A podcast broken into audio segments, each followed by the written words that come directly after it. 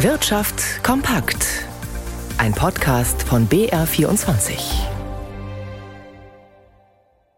Mit Christian Sachsinger. Die Europäische Kommission hat eine Zulassungsverlängerung für das Unkrautvernichtungsmittel Glyphosat um weitere zehn Jahre vorgeschlagen.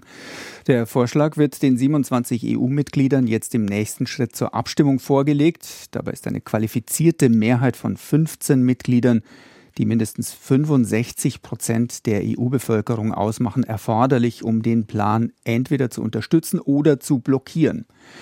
Die Europäische Behörde für Lebensmittelsicherheit hatte im Juli eine erneute Zulassung des umstrittenen Unkrautvernichters als unkritisch bewertet.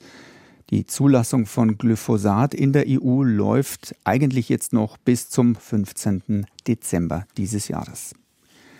Der Preis für Rohöl hat sich nach den neuen Jahreshöchstständen von Anfang dieser Woche wieder etwas beruhigt. Experten erwarten aber, dass die Notierungen bald wieder anziehen und damit sich auch die Preise für Heizöl und Kraftstoffe verteuern könnten. Hauptgrund Absprachen von Russland und Saudi-Arabien im Lieferkartell der Ölförderländer OPEC Plus, die das Angebot knapp halten sollen. Anders als im letzten Jahr hilft der höhere Ölpreis Russlands Präsident Putin inzwischen bei der Finanzierung des Ukraine-Kriegs. Von Reuters befragte Experten erwarten ein Comeback des russischen Energiehandels, der zunächst stark unter den EU-Sanktionen litt. Russland verkauft deutlich mehr Öl und Gas als im ersten Kriegsjahr und besitzt hohe Reserven. Vor allem Saudi-Arabien setzte als führendes Ölförderland im Kartell der OPEC-Staaten Lieferbeschränkungen durch, an die sich auch Russland Russland bis zum Jahresende halten will. Das soll den Ölpreis weiter treiben, der in den vergangenen drei Monaten bereits um 25 Prozent gestiegen ist. Die Marke von 100 Dollar für ein Barrel, was einem 149 Liter Fass entspricht, könnte bald fallen, denn die nationalen Ölreserven der USA sind diesmal schon vor dem Winter auf weniger als die Hälfte geschrumpft. Und die amerikanische Förderung mit ihrer Fracking-Technologie liefert derzeit nur wenig Öl.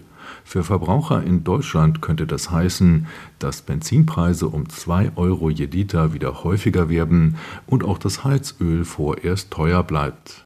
Der weltgrößte Halbleiterproduzent TSMC will eine große Chipfabrik in Dresden bauen. Um den damit steigenden Bedarf an gut ausgebildeten Arbeitskräften zu decken, hat TSMC nun auch ein Austauschprogramm für deutsche Studierende vereinbart. Details von unserer Ostasien-Korrespondentin Katrin Erdmann. Bereits im nächsten Frühjahr soll die erste Gruppe Studierender der TU Dresden für ein halbes Jahr nach Taiwan reisen. Der Aufenthalt besteht aus zwei Teilen. Erst besuchen die Studierenden Halbleiterkurse an einer taiwanischen Universität, dann sammeln die bis zu 100 jungen Deutschen praktische Erfahrung im Trainingszentrum des Chipherstellers TSMC in Taichung. Das liegt im Westen der Pazifikinsel. Das sächsische Wirtschaftsministerium, die Technische Universität Dresden und TSMC unterzeichneten dazu eine entsprechende Vereinbarung. Außerdem eröffnete in Taipeh das Sächsische Verbindungsbüro für Wissenschaft. Ziel des Programms sei es, mehr und mehr deutsche Studierende für die Halbleiterbranche zu gewinnen, sagte die Präsidentin der TU Dresden, Ursula Staudinger. Der Freistaat Sachsen zahlt jährlich rund anderthalb Millionen Euro für das Programm.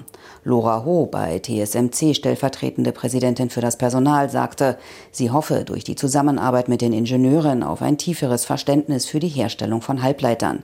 Das Halbleiterwerk in Sachsen soll bis Ende 2027 seine Produktion aufnehmen. Und damit schauen wir zu Rigobert Kaiser in unserem BR24 Börsenstudio. Wie ist denn die Stimmung an der Wall Street im Moment kurz vor dem US-Zinsentscheid?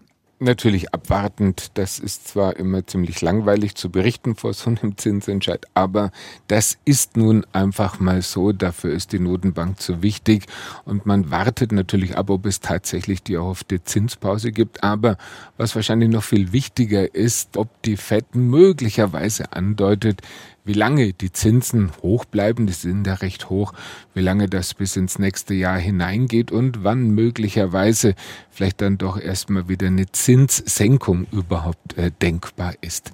Im Vorfeld der Dow Jones mit einem Plus von 0,4 Prozent, der Nasdaq äh, kaum verändert aus europäischer Sicht. Da gibt es Kursgewinne nach den schwächeren Vortagen. Der DAX mit einem Plus von 0,7 Prozent bei 15.000. 770 Punkten und ganz oben in der Gewinnerliste Sartorius, der Laborausrüster, mit einem Aufschlag von knapp 4 Prozent.